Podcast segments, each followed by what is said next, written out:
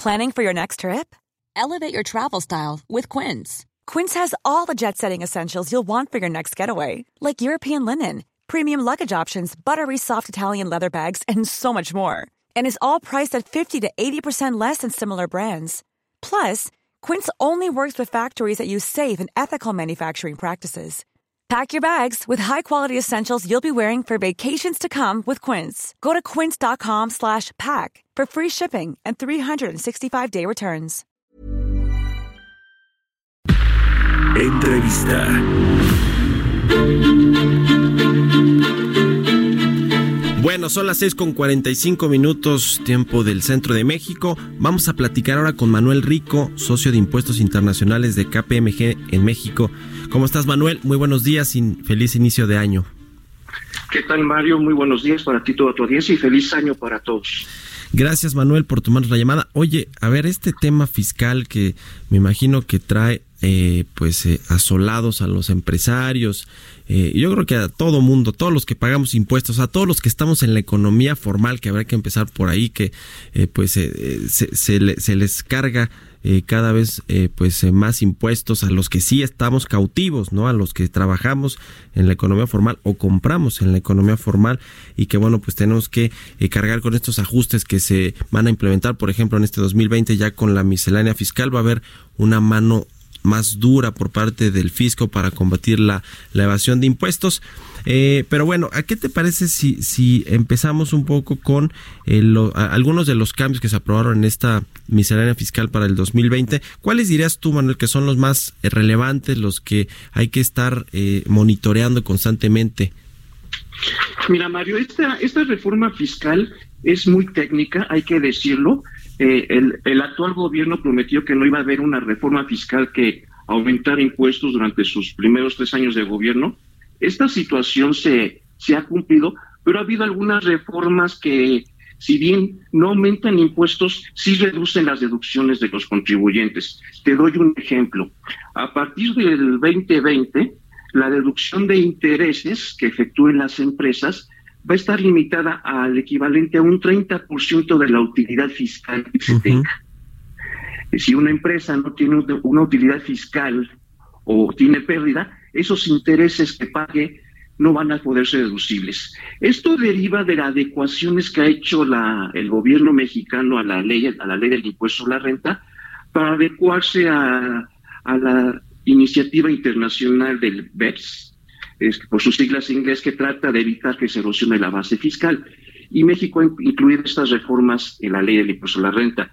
Otro tema que también va a afectar a los contribuyentes es que cualquier pago al extranjero, una parte relacionada, y esta parte relacionada resida en un país que se considere de, de, jurisdicción fiscal baja, esto es que no tenga una tasa de impuesto mayor al 22.5, va a ser no deducible. ¿Qué ha pasado en este, en este caso? La tasa corporativa en México es del 35%. Actualmente es de las más altas de los países miembros de la OECD.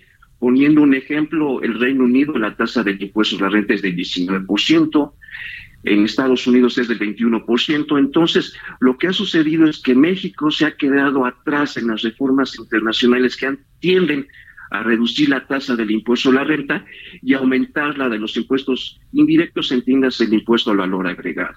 Yo creo que esta, esta es una parte, Mario, que nos toca, todavía tenemos una tarea pendiente en revisar el régimen fiscal mexicano. otro tema que también puede preocupar a los contribuyentes, a los empresarios, es que a partir de este año se faculta a la autoridad fiscal para presumir recaracterizar operaciones cuando juicio de ella no exista una razón de negocios.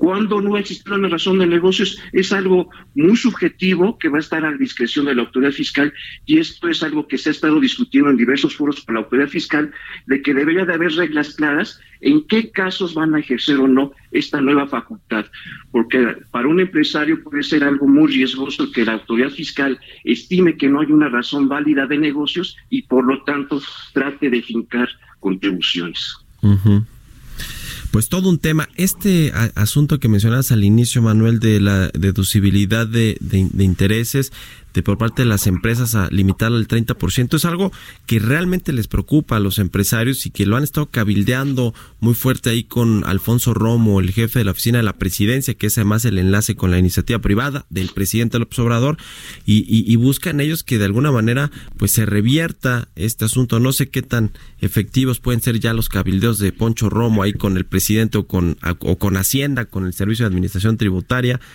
pero es un tema que les preocupa realmente y que, y que los tiene no solo preocupados, sino que influye en sus planes de negocio para este 2020 y para el resto del sexenio. Desde luego, Mario, este, recordaremos que todavía a finales del año pasado se pretendía que en lugar de limitar al 30% la deducción de interés respecto de la fiscal, pues se un 70%, iniciativa que no prosperó ya en el Congreso y ahorita lo que estamos viendo es que muchos empresarios están interponiendo juicios de amparo. ¿Por qué? Porque no se está respetando realmente la capacidad de pagar impuestos, de no permitir el deducir los intereses, que es una deducción válida y que muchas empresas tienen que incurrir en este tipo de, de gastos. Y aparte, no es una planeación fiscal porque si todavía estuvieran limitados los intereses que se pagaran una parte relacionada, podría entenderse que pudiera existir algún tipo de planeación. Están limitados los intereses que se pague a cualquier parte, aunque se, no se tenga ninguna relación de, accionaria o de control. Finalmente, Manuel, ¿tú qué, crees que va a pasar? Porque efectivamente hay una, eh, pues, eh, una forma de cobrar impuestos mucho más rígida. El SAT eh, tiene, tiene pues más dientes, pero sobre todo tiene a su alcance estas leyes que se modificaron, estas reformas a las diferentes leyes eh, eh, fiscales, ¿no? Del IVA, del ISR, del, del IEPS. Pero la intención del gobierno es recaudar más, por supuesto, y hacerlo de forma más eficiente. Pero por otro lado, esto puede disuadir a las empresas de generar pues más que obviamente generen impuestos, ¿no? Es decir, es, pues, por un lado, pues, el gobierno quiere tener más dinero, más recursos vía fiscal, pero por otro lado puede ser que no se generen porque no hay tanta actividad económica. Es decir, es, es un tema que hay que verlo con cuidado. Lo que dices es muy cierto, Mario. Actualmente, lo que comentamos, la tasa del impuesto a la renta en México es del 35%.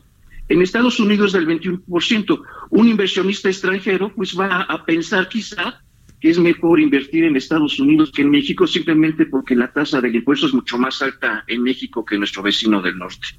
Y que además aquí en México, pues, eh, digamos que, que no se ejercen muy bien los, los recursos que se obtienen, ¿no? Digo, e, eso al menos de las experiencias pasadas. Se nos acaba el tiempo, Manuel Rico, socio de Impuestos Internacionales de KPMG México. Te agradezco mucho que nos hayas tomado la llamada y ojalá que sigamos en contacto. Claro que sí, muchas gracias Mario. Y, si quieren seguirnos a, como KPMG en Facebook o Twitter, con mucho gusto contestaremos cualquier duda. Muy bien, pues ahí está. Gracias Manuel.